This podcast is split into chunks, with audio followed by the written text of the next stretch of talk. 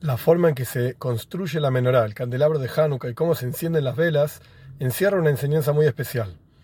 Hay una vela que se llama el shamash, o sea, el sirviente, que se pone un poquito más arriba que las otras velas y se utiliza para encender justamente a las otras velas.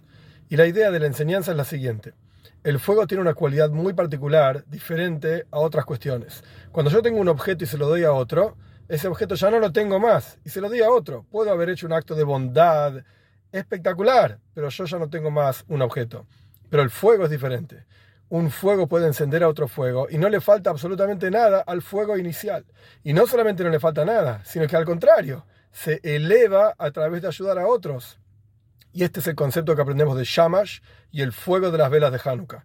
El Shamash, la vela sirviente, enciende a las demás y a través de encender a las demás, ella misma queda más elevada. Compartamos nuestro fuego y nos elevemos todos juntos.